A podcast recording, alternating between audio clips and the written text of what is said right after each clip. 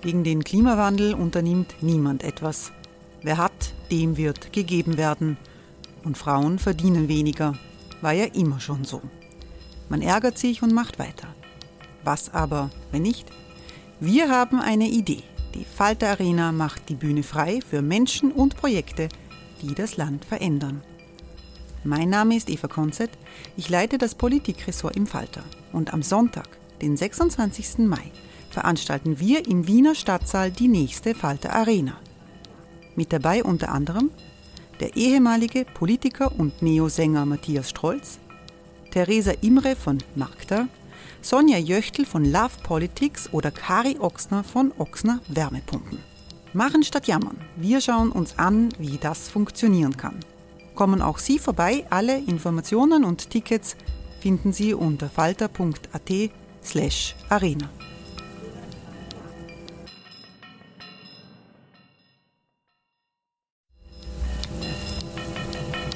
Falter-Podcasts werden durch Werbung unterstützt. Das hilft bei der Finanzierung unseres journalistischen Angebots.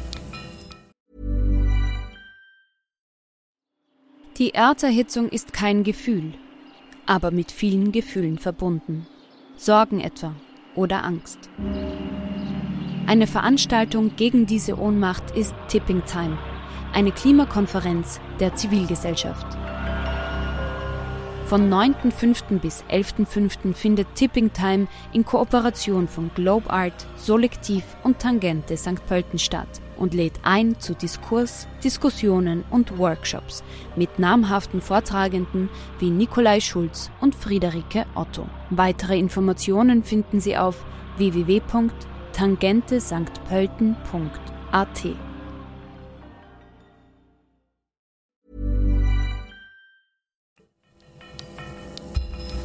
Falter Radio, der Podcast mit Raimund Löw. Sehr herzlich willkommen, meine Damen und Herren, im Falter. Inflation, Spekulation und der Preis für uns alle, das ist der Titel dieser Sendung. Es ist die erste Sendung für das Fernsehen und für YouTube nach der Sommerpause. Die letzten Wochen haben wir zu einem Relaunch genützt, was Sie vielleicht am Anfang schon äh, gemerkt haben, die wöchentlichen Diskussionsrunden äh, der Falter-Redaktion kommen ab jetzt aus dem Fernsehstudio vom DMG im 5. Wiener Gemeindebezirk. Wir werden heute nicht nur darüber sprechen, wie die steigenden Preise unser soziales Gefüge erschüttern und was dagegen getan werden kann. Wegen des hohen Risikos an der Börse braucht Wien Kreditgarantien in Milliardenhöhe. Die plötzliche oder vielleicht doch nicht so plötzliche Notlage der Wien Energie erschüttert die Innenpolitik. Es geht um die Versorgung von zwei Millionen Menschen mit Gas und Strom. Ob sich da ein Unternehmen, das zum Firmenimperium der sozialdemokratisch geführten Gemeinde Wien äh, gehört, verzockt hat, das werden wir besprechen. Auch in anderen Staaten Europas gibt es diese Probleme. Es werden Schutzschirme für Energieunternehmen aufgebaut. Die Europäische Union muss höchstwahrscheinlich eingreifen. Ich begrüße sehr herzlich den ehemaligen Gouverneur der Nationalbank, Ewald Nowotny. Herzlich willkommen. Ewald Nowotny ist der erfahrenste sozialdemokratische Ökonom des Landes. Ich freue mich sehr, dass Nationalratsabgeordneter Gerald Loacker gekommen ist. Guten Tag. Guten Tag. Äh, Herr Loacker ist der Wirtschaftssprecher der NEOS. Ebenfalls in der Runde begrüße ich die Autorin Barbara Blaha. Hallo. Barbara Blacher leitet das Momentum-Institut. Das ist ein Think Tank, der mit Kritik an neoliberaler Wirtschaftspolitik immer wieder aufwartet. Und ich freue mich, dass vom Falter Eva Konzett gekommen ist. Hallo. Eva Konzett äh, äh, verantwortet das Politikressort im Falter. Und der Falter hat ja mit der Schlagzeile verzockt die Turbulenzen der Wienenergie der letzten Woche beleuchtet. Nach allem, was man weiß, eine Woche später was ist da passiert in einem Unternehmen, das zur Daseinsvorsorge Wiens gehört und das sich dann offenbar mit Börsengeschäften übernommen hat? Ja, also die Coverzeile der Ausgabe 36 verzockt hat für viel Kritik gesorgt. Wir haben das natürlich dann intern diskutiert und sind relativ schnell übereingekommen, dass man dieser Aussage verzockt ähm, zumindest ein Fragezeichen hintanstellen hätte sollen, Schrägstrich müssen. Wir haben das öffentlich gemacht ähm, soll jetzt, jetzt auch in der Folgeausgabe im ähm, Falter 37 Ähm, was ist da genau passiert? Wir wissen jetzt ein bisschen mehr. Ähm, die Nachrichtenlage ist immer noch ein bisschen dünn. Äh, die volle Klarheit werden erst, wird erst die Offenlegung dieser Termingeschäfte an der Börse bringen. Ähm, bis zum 15. September muss die Wien Energie ja alle Kontrakte an das Finanzministerium ähm, übermitteln. So steht es im Darlehensvertrag zwischen Bund und Stadt, beziehungsweise Bund und dann infolgedessen Stadtwerke. Ähm, was passiert ist, ist, dass die äh, Wien Energie, die ja durch ihre Fernwärmeproduktion als Nebenprodukt auch Strom erzeugt, diesen Strom an der Börse verkauft hat, und zwar im Voraus, in sogenannten Termingeschäften, in Future-Kontrakten, was einfach nur heißt, dass ich als Verkäufer mit einem Käufer übereinkomme, in der Zukunft zu einem festgelegten Datum einen festge eine festgelegte Menge Strom zu einem festgelegten Preis zu verkaufen. Und das Problem, was jetzt aufgetreten ist, dass um dieses Geschäft über die ganze Dauer zu garantieren, Kautionen hinterlegt werden müssen. Diese Kautionen bemessen sich aber am aktuellen Börsenpreis des Stroms. Der geht durch die Decke im Moment, wodurch die Kautionen durch die Decke gingen und damit hat sich die Wien Energie letztlich überhoben. Äh, Ewald Nowunti, der Wiener Bürgermeister, sagt, Spekulation ist das nicht, das war was ganz, ganz anderes. Aber sind das nicht hoch riskante Geschäfte, diese Termingeschäfte, die man nicht anders bezeichnen kann, auch wenn das vergleichbare Unternehmen in anderen Staaten in, in Europa, Skandinavien und andere wahrscheinlich ähnlich gemacht haben. Ist da hat man sich da verzockt? Also an sich ist ein Termingeschäft ja ein Geschäft, um ein Risiko rauszunehmen, weil ich einen Preis fixiere. Äh, aber natürlich äh, wie alles mit Unsicherheit äh, verbunden. Was mich wirklich nur an dieser Diskussion stört und daher freue ich mich, dass Sie jetzt nach dem verzockten Fragezeichen äh, machen, dass Sie so ganz nur Österreich und in dem Fall konkret nur Wien zentriert ist. Ich habe hier bei mir äh, die Ausgaben der Financial Times von gestern und vorgestern. Äh, dort steht genau, äh, dass äh, die europäischen äh, äh, Energie run short of cash, genau das wegen Spiraling Collateral Requirements, weil die Requirements äh, hinaufgehen. Das heißt, das ist ein Gesamtproblem des äh, Marktes. Was mich nur in Österreich wirklich wundert, ist, äh, dass äh, man das nicht sehr viel früher als Energiewirtschaft gemeinsam aufgebracht hat, gemeinsam, so wie auch in Deutschland etwa, an die Regierung herangetreten ist, um eine gemeinsame Lösung zu. In Deutschland ist sogar ein 100 Milliarden Schirm dafür gemacht äh, worden. Ich hoffe, dass das keine politischen Ursachen hat, dass man sozusagen da Wien irgendwie exponieren äh, wollte. Natürlich ist es richtig, die österreichische E-Wirtschaft hat sehr unterschiedliche Strukturen, also Verbund, westliche äh, Kraftwerke, die also massiv auf äh, Wasserkraft bauen können, haben eine andere Struktur als Wien Energie, aber natürlich trotzdem habe ich einen Gesamt Elektrizitätsmarkt und der ein Interesse, ein Gesamtinteresse. Also ich hoffe, dass das jetzt aus den politischen Terrain herauskommt und eben doch dort, wo es auch in der Financial Times ist, als ein Thema bleibt. Und ich entnehme den Zeitungen, dass die äh, EU-Präsidentschaft, also die tschechische EU-Präsidentschaft, genau dieses Problem der Collateral-Zahlungen, also dieser also Zahlungen, die ich äh, eben als Sicherung bei Termingeschäften leisten muss, als ein Thema des nächsten EU-Gipfels. Das ist ja ein riesiges Problem für ganz Europa, für sehr viele dieser Energieunternehmen. Und die brauchen, müssen jetzt staatlich geschützt äh, werden, staatlich gestützt werden. Sehen wir da, sind wir da am Beginn, möglicherweise am Beginn eines, einer krisenhaften Entwicklung, die es ja vor 2008 auch bei den Banken gegeben hat. Lehman Brothers war die erste amerikanische Bank, die dann untergegangen ist und nachher sind alle anderen aufgefangen worden. Vielleicht waren die Wiener da ein bisschen die Lehman, ein, Lehman ein, Brothers im, im, des Energiesektors. Einer oder? dieser Artikel in der Financial Times äh, sagt, äh, man fürchtet einen Lehman-Moment. Also das ist natürlich genau das, wenn ein großer äh, Provider, ein großer Anbieter zusammenbricht, hat das natürlich äh, Weiterwirkungen. Natürlich, was sich jetzt eigentlich äh, auf der europäischen Ebene stellt, ist schon die Frage, ob diese Strategie äh, der Liberalisierung der Energiemärkte die richtige war oder ob das nur ein Schönwetterprogramm war, das sozusagen solche Belastungen nicht durchhält.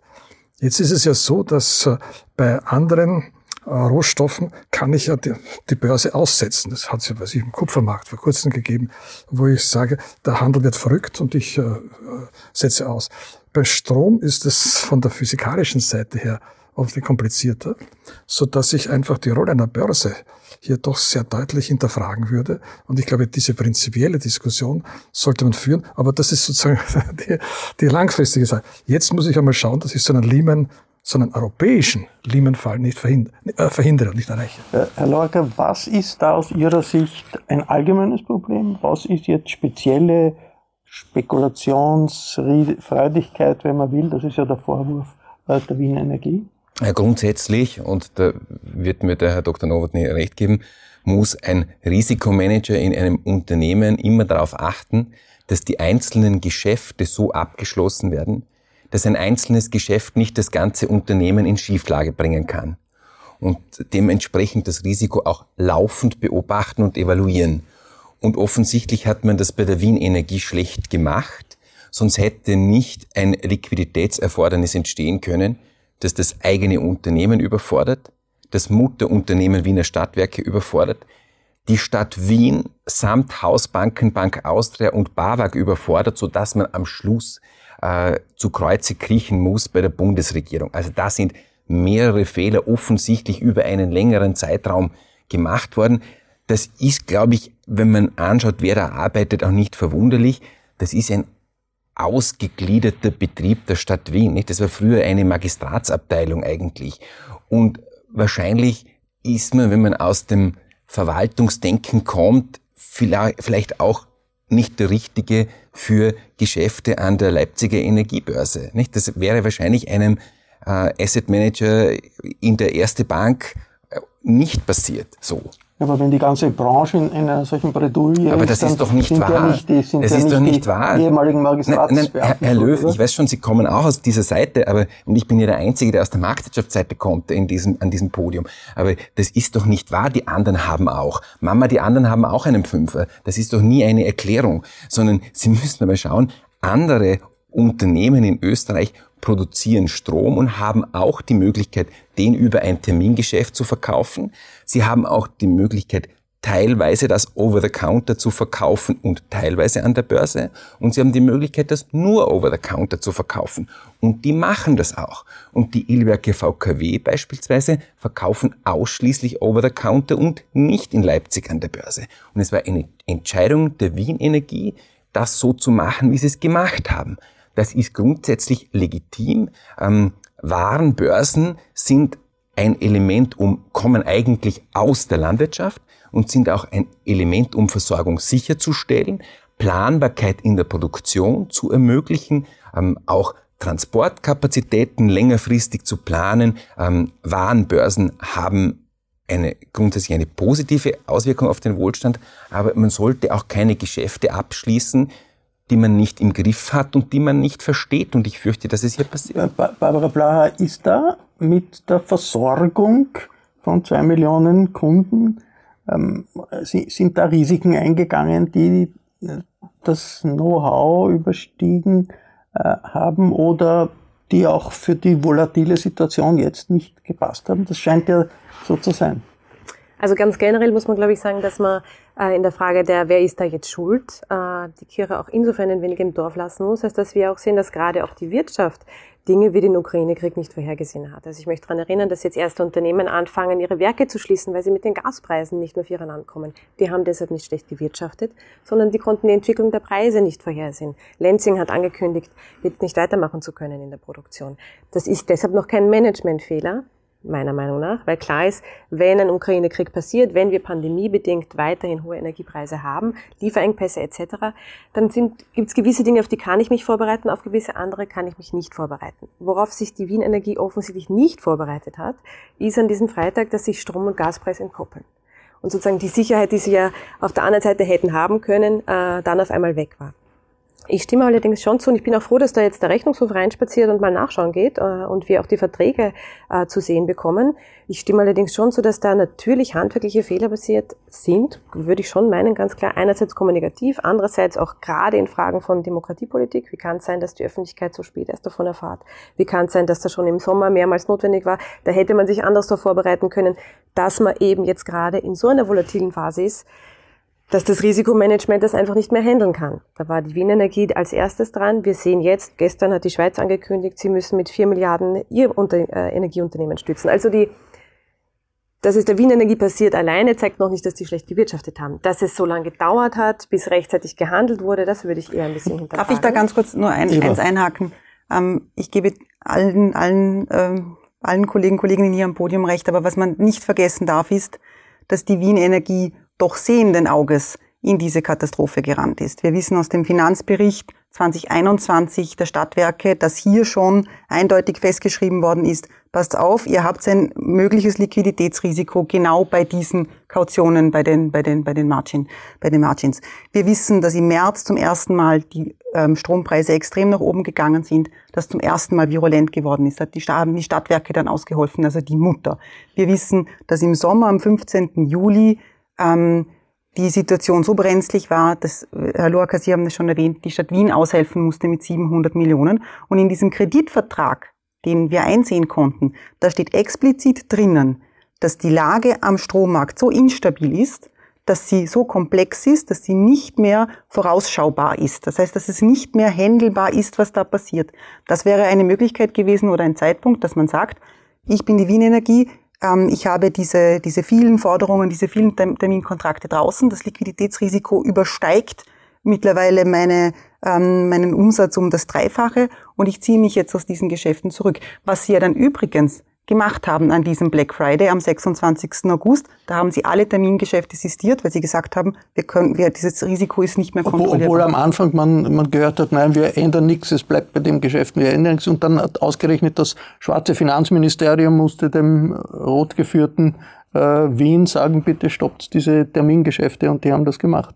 Also meine Information ist, dass die Wien Energie von sich aus am 26. August die Termingeschäfte vorläufig ähm, gestoppt hat. Äh, da wusste ja der Bund noch gar nichts über die Probleme ähm, in der Wien Energie. Ähm, das ist ja dann erst am Samstag, also am folgenden Tag in der Früh ähm, aufgekommen durch die Telefonate vom Aufsichtsrat. Aber offenbar war es möglich, diese ähm, Geschäfte zu stoppen und da stellt sich schon die Frage, warum man das trotz aller Alarmsignale nicht vorher gemacht. Ewald Novo, die, Sie haben die, die Lehman Brothers, das Lehman Brothers Beispiel total angeführt, dass, wo eine Lawine von, von, von Krisen im Bankenbereich losgetreten wurde. Da war ja schon auch äh, der Vorwurf, okay, Lehman Brothers hat das völlig überzogen und ist daher als erste, als erste dieser Spekulationsbanken dran, dran gekommen.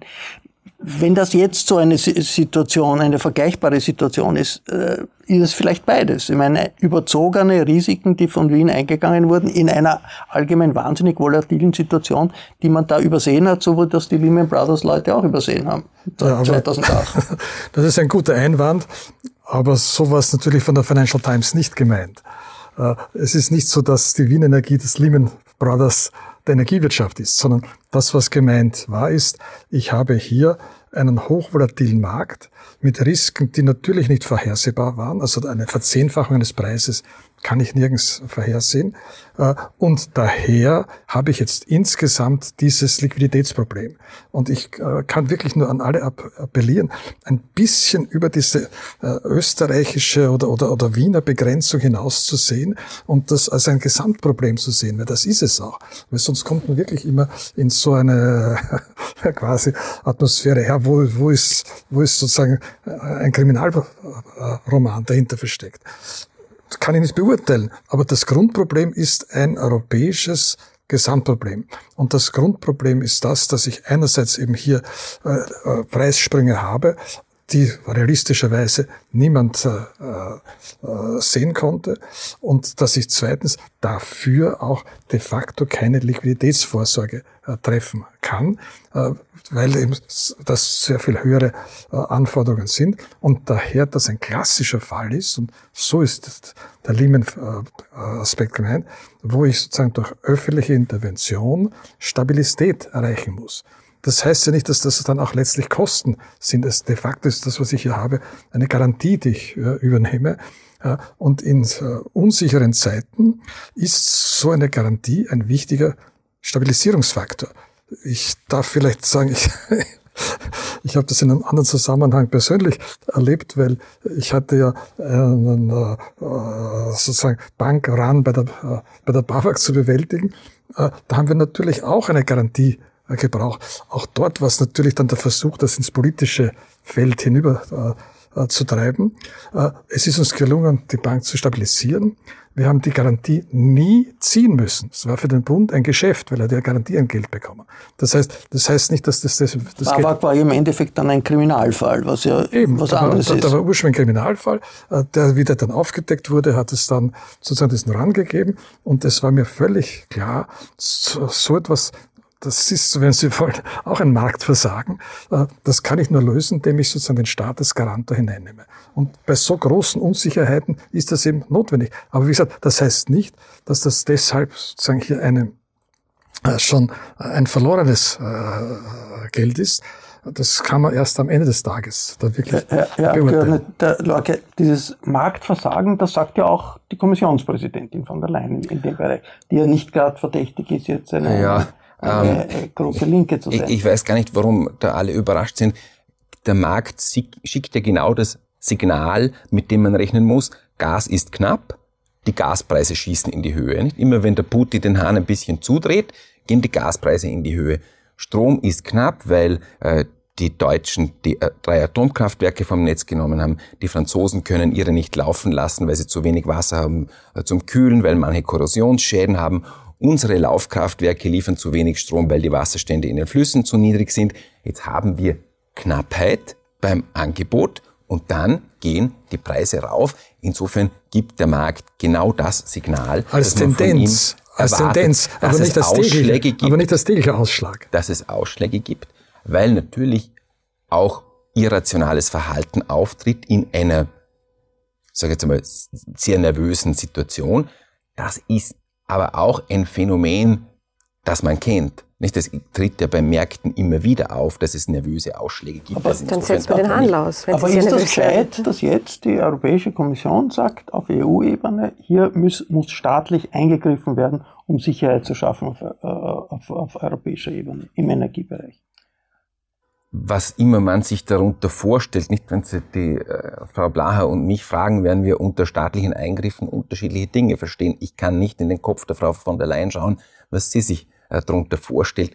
Man, man könnte ja auch von der anderen Seite her kommen und sagen, wenn wir hohe Strompreise haben, weil ähm, die, das teure Gas eigentlich preisausschlaggebend ist durch die Merit-Order-Logik, welche Schritte setzen wir, damit wir kein Gas mehr für die Stromerzeugung benötigen. Also in die Richtung wird meiner Meinung nach zu wenig gedacht, nämlich wie können wir dort substituieren, wo wir jetzt Gas verstromen und andere Energiequellen nutzen und wie können wir so viel Strom einsparen, dass wir eben nicht auf Gas zurückgreifen müssen, um Strom zu erzeugen. Herr Loacker, das ist doch im Moment eine akademische Diskussion wenn wir uns anschauen, wie die, äh, wer im Moment Strom produzieren kann. Sie haben die Dürre in, in, in Frankreich und überhaupt in ganz Europa ähm, schon erwähnt. Wir haben die, die Hälfte der französischen Atomkraftwerksflotte nicht am Netz. Frankreich, das normalerweise Strom exportiert, muss massiv importieren. Wir haben die Probleme in Deutschland.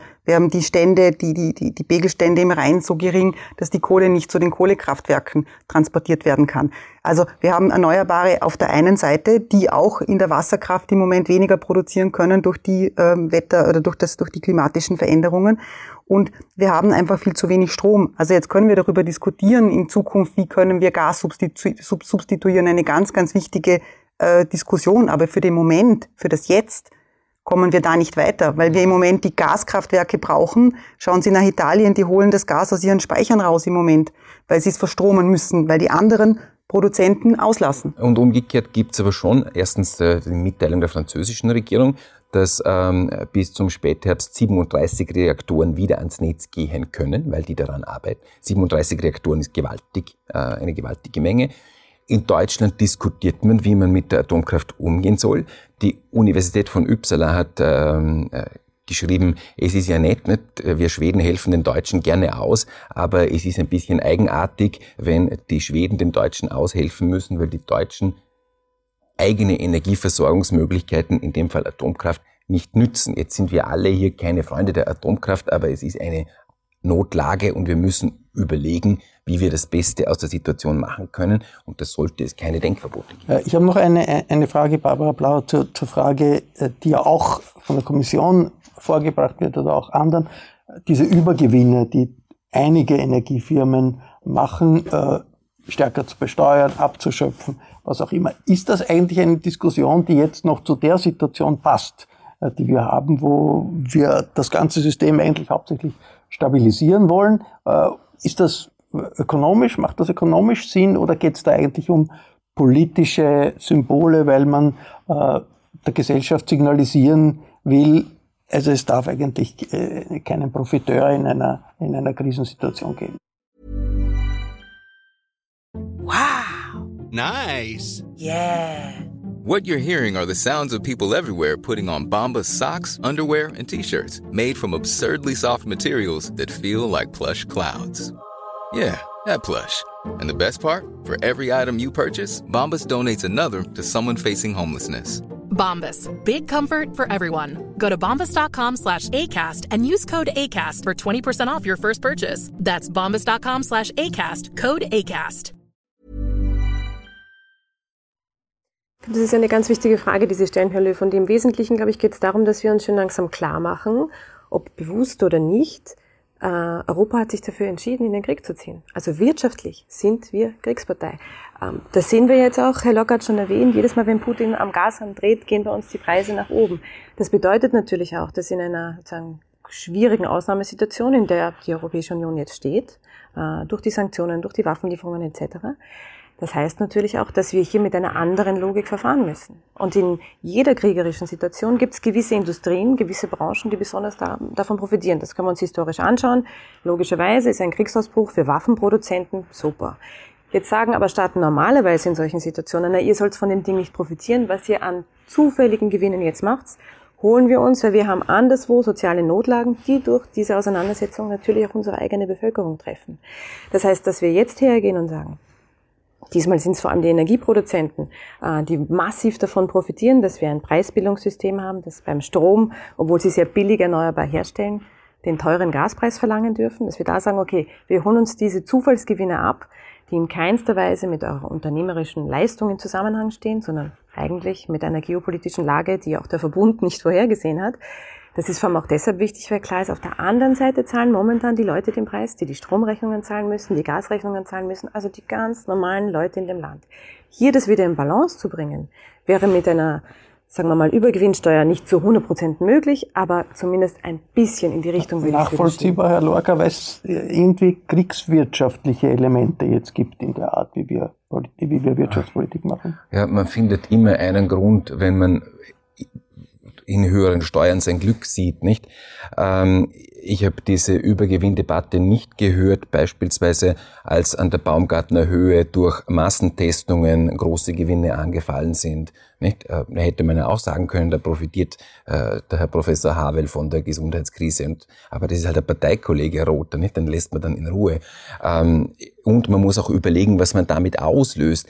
Wenn heute jemand mit Photovoltaik oder mit Wasserkraft ein Geschäft macht, weil die Strompreise nach oben gehen, ist das ja auch ein Marktsignal an erneuerbare Energien und macht Geld dort frei, wo Unternehmen erneuerbare Energie produzieren, damit die in weitere äh, Kraftwerke investieren können. Das ist ja das richtige Signal. Aber jeder Unternehmer setzt seine Investition aufgrund einer, die, die muss sich rechnen, die muss wirtschaftlich genau. sein. So.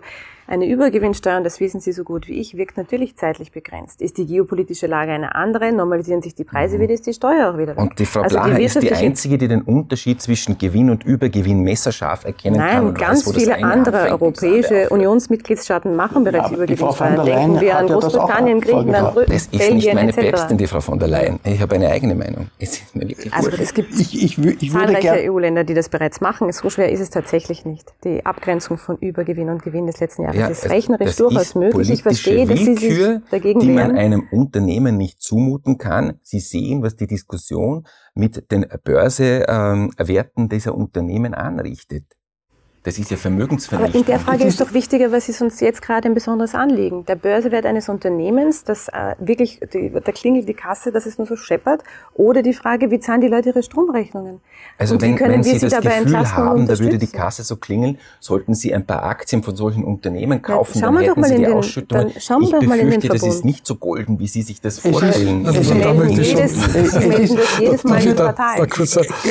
Ganz kurz, ich würde nachher allgemein auf Inflationsbekämpfung gern. Komm, bitte, Ewald, auf. Der Herr Lurker wird nicht erwarten, dass ich äh, für den Herrn äh, Kanzler Nehammer jetzt eine Lanze breche, aber er ist meines Erachtens damals zu Unrecht gescholten worden.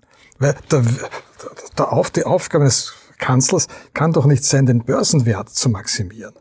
Äh, die Aufgabe des Kanzlers und die Aufgabe einer Regierung ist, gesamtwirtschaftlich sinnvolle äh, Dinge zu sagen. Und wenn er etwas sagt, was gesamtwirtschaftlich sinnvoll ist, und natürlich... Äh, und er hat damals gesagt, es sollen diese Übergewinne genau. so verstärkt und, und natürlich, wenn ich Aktionär bin, habe ich am liebsten das, wenn ich Aktionär bin, habe ich am liebsten überhaupt ein Monopol, dann habe ich den, höchsten Gewinn und dann wird, wird niemand was rein. Ja, aber, Sie wissen, aber daher gibt es auch die Notwendigkeit, dass ich hier gesamtwirtschaftlich Dinge setze. Und der Börsenkurs ist ein Indiz für die langfristige Leistungsfähigkeit. Daher, ich bin ein Freund der Börse, aber das sozusagen der Börsenkursschwankungen sind kein Kriterium für die Politik. Aber Sie wissen schon, dass die äh, solche Aussagen nicht nur für ein einzelnes Unternehmen Auswirkungen hat, sondern für den Kapitalmarktstandort Österreich insgesamt und für das Vertrauen von Unternehmen in die Rechtssicherheit in einem Land, wo sie überlegen, Investitionen zu tätigen, wenn ich jederzeit damit rechnen muss, dass die Regierung mir willkürlich Gewinne abschneidet, weil irgendjemand politisch entscheidet, das ist jetzt ein Übergewinn, dann wird man die Investitionen eher zurückhalten und sie in einem Land machen, wo die Politik nicht so willkürlich ist. stimme hinzu. Rechtssicherheit ist ein wichtiger Punkt, aber das schließt nicht aus, dass sich deshalb politische und, Gestaltbarkeit und, haben. Und es ist eine europäische Diskussion, also es ist nicht nur eine, eine österreichische Diskussion, möchte ich schon auch sagen. Aber lassen Sie uns zur, zur, grundsätzlichen Frage Inflation und, und, Inflationsbekämpfung kommen. Wir wissen, in Österreich 10 Prozent ist im, im, im Augenblick äh, die, die Inflation. Das ist etwa der Durchschnitt in der EU. Manche Länder haben höhere Inflation, andere weniger. Das letzte Mal, dass das war, war in den 1970er Jahren. Und ich erinnere mich, damals hat man gesagt, ein wesentlicher Grund ist der Vietnamkrieg. Der Amerikaner, dass das ist internationales Phänomen da ist. Jetzt ist der russische Ukraine-Krieg einer der Gründe für ein, als Zeithorizont. Äh, Ewald Nowotny, für wie lange Zeit müssen wir uns auf diese hohe Inflation einstellen? Mehrere Jahre nehme ich an, ist vier, fünf Jahre oder länger. Wie ist Ihr Zeithorizont für diese Dimension der Inflation? Also, als vorsichtiger Ökonom würde ich äh, mich da hüten, exakte Zahlen zu geben. Äh, Unexakte sind auch gut. Äh, unexakte. Aber das kann ich ja nur beantworten, wenn ich äh, auf die Ursacheninflation gehe. Und äh, da muss man eben prinzipiell sagen, es gibt hier zwei grundsätzliche Ursachen. Entweder eine Übernachfrage, das ist eben die Nachfrageinflation, oder dass spezielle Kostenfaktoren ansteigen, und ist eine Kostinflation. Derzeit, was wir in Europa haben, ist primär eine Kostinflation. Im Gegensatz zu den USA. Dort ist es überwiegend eine Nachfrageinflation. Daher ist das auch nicht ganz vergleichbar. Äh, wie sich diese Kosten äh, entwickeln, äh, ist schwer zu sagen, weil wir natürlich noch immer sehr stark von Öl und Gas abhängig sind. Mittelfristig, und das stimme ich dem Herrn Lorger zu, mittelfristig ist natürlich unser Interesse, die Abhängigkeit zu reduzieren. Das wird es in dem Sinn auch dann, wenn man will, eine größere Stabilität in der Preisentwicklung geben. Nur das, mittelfristig kann halt heißen zwei, drei Jahre. Also wir können auch sozusagen eine mittelfristige äh, Perspektive haben mit vergleichsweise höheren Inflationsraten. Die Prognosen, die wir hatten, WIFO, Nationalbank, war ja, dass wir im nächsten Jahr und im nächsten Jahr mit der Inflation zurückgehen. Weil man eben davon ausgegangen ist, äh, diese Engpässe werden über, äh, überwunden, äh, die äh, Engpass bei den Containern, bei den Schiffsfrachten, das lässt sich mit der Zeit alles wieder überwinden und dann wird sie zurückgehen. Jetzt äh, haben wir gesehen, dass wir diesen äh, Gas Schock haben. Von Rückgang keine, keine Rede. Und daher haben wir jetzt sozusagen äh, das, das Worst-Case-Szenario. Wenn sich da was ändert, wird sich das anders. Wenn sich da nichts ändert, dann müssen wir fürs nächste Jahr zumindest, und nur so lange kann man ja seriös das machen, auch mit Inflationsraten in der Höhe von etwa 10 Prozent rechnen. Wir haben ja die eigenartige Situation, dass die Inflation hoch ist, aber gleichzeitig der Wirtschaft gut geht. Bis jetzt. Wie lang kann sowas funktionieren, eine hohe Inflation plus eine Rückgang der Arbeitslosigkeit und, und, und, und, und eine gut funktionierende Wirtschaft? Nein, also das, was wir jetzt sehen und was sich immer stärker herausspielt, äh, sehr schnell, ist eben wirklich die Gefahr einer Stagflation. Das heißt also, dass Inflation plus stagnierende ja, Wirtschaft. Äh, und äh, ich, ich, äh, die, alle Signale, die aus der Wirtschaft kommen, sind leider eher negativ.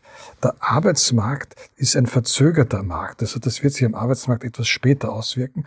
Außerdem haben wir im Arbeitsmarkt bereits jetzt schon den demografischen äh, Aspekt, dass das Angebot geringer wird, so dass die Dramatik am Arbeitsmarkt vergleichsweise geringer ist. Aber die Dramatik bei den Unternehmern äh, ist natürlich eine große.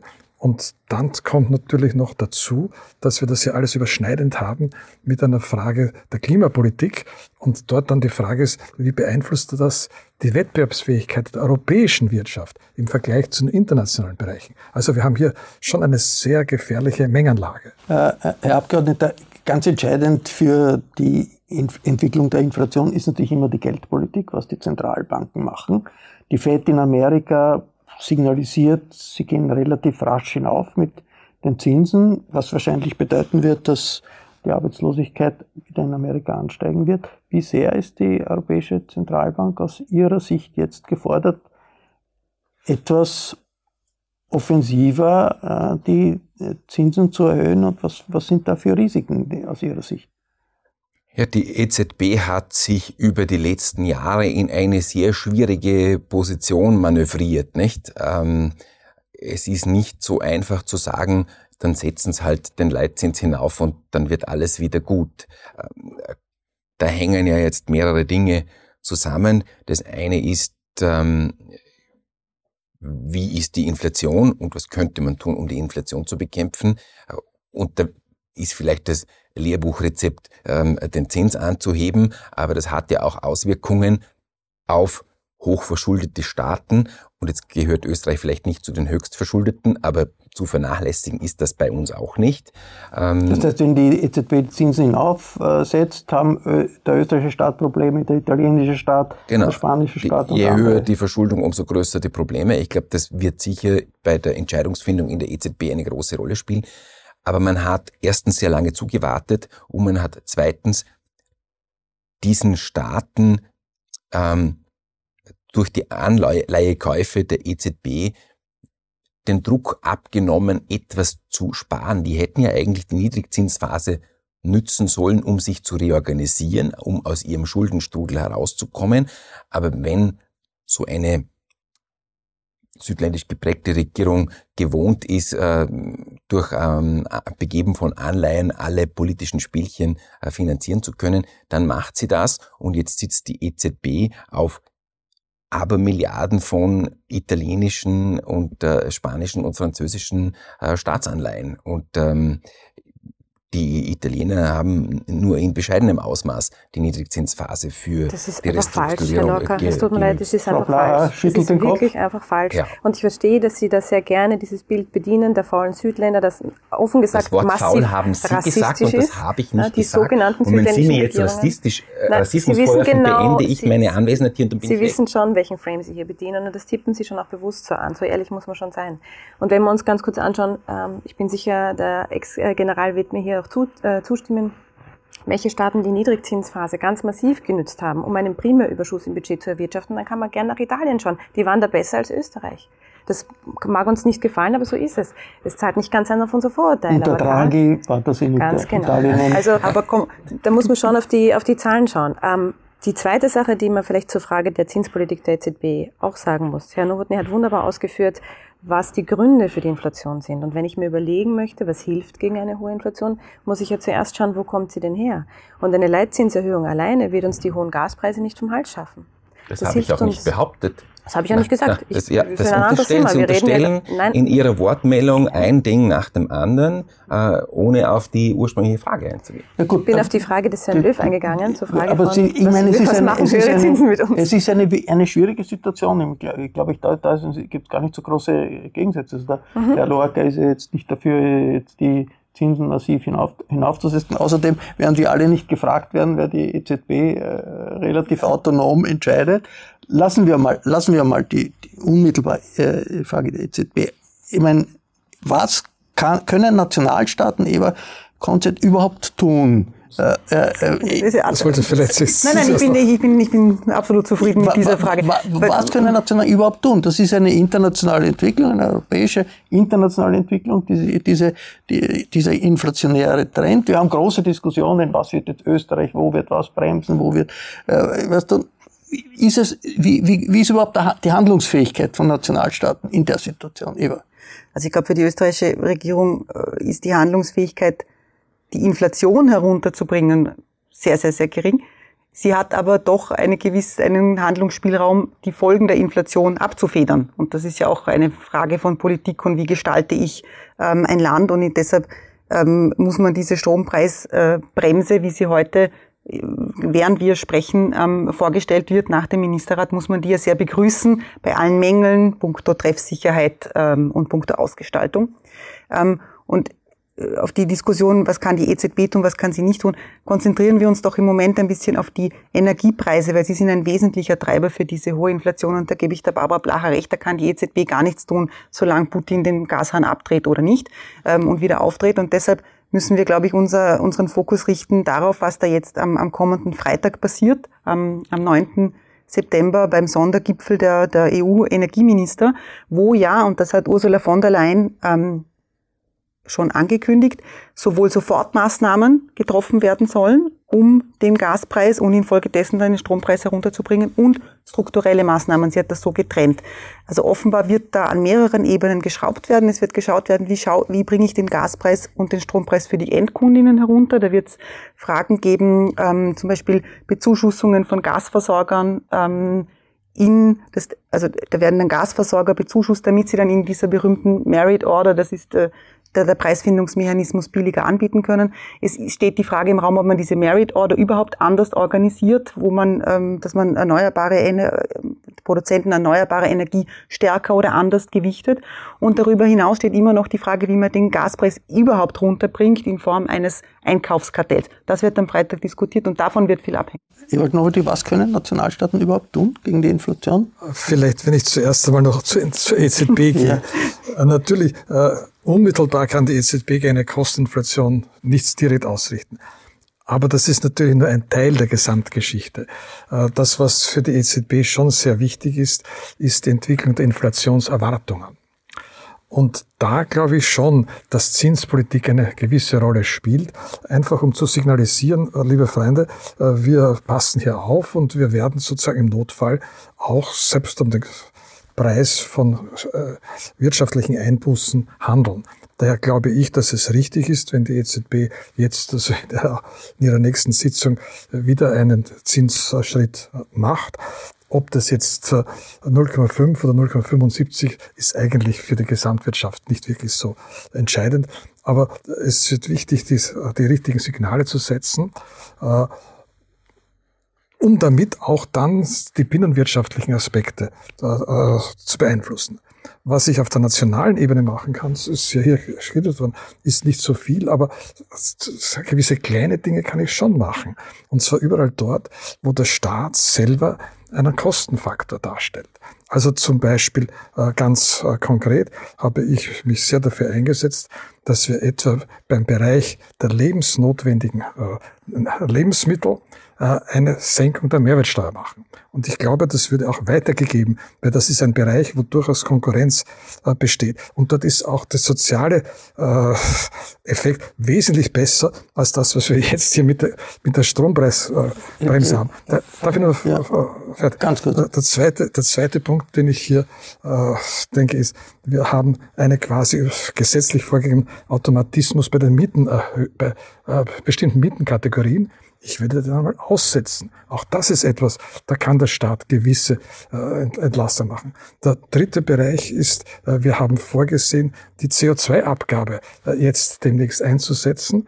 Äh, ich bin sehr dafür für Preissignale. Da muss man sehen, äh, dass, als wir die CO2-Abgabe konzipiert haben, haben wir noch mit wesentlich niedrigen Energiepreisen gerechnet. Jetzt inzwischen sind die sehr viel höher.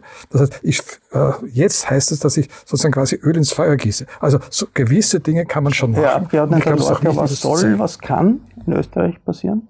Ich glaube auch, dass der Staat nicht so viel machen kann, aber der äh, Herr Generaldirektor Novani hat mir das Stichwort gegeben, Preissignal. Wenn man jetzt eine Strompreisbremse macht, sich am Drei-Personen-Haushalt orientiert und damit über 50 Prozent der Haushalte kein Preissignal mehr bekommen beim Strom, dann ist das natürlich ein Fehlanreiz, nicht? Das ist ja, was ich gemeint habe, ja.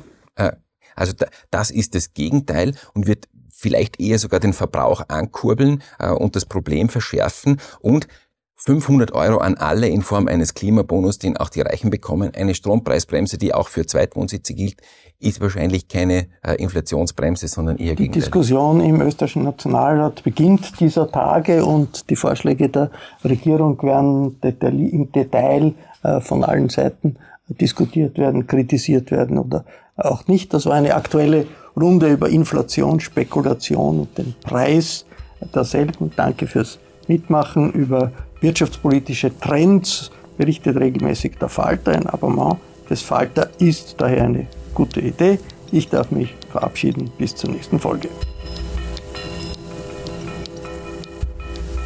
Sie hörten das Falterradio, den Podcast mit Raimund Löw.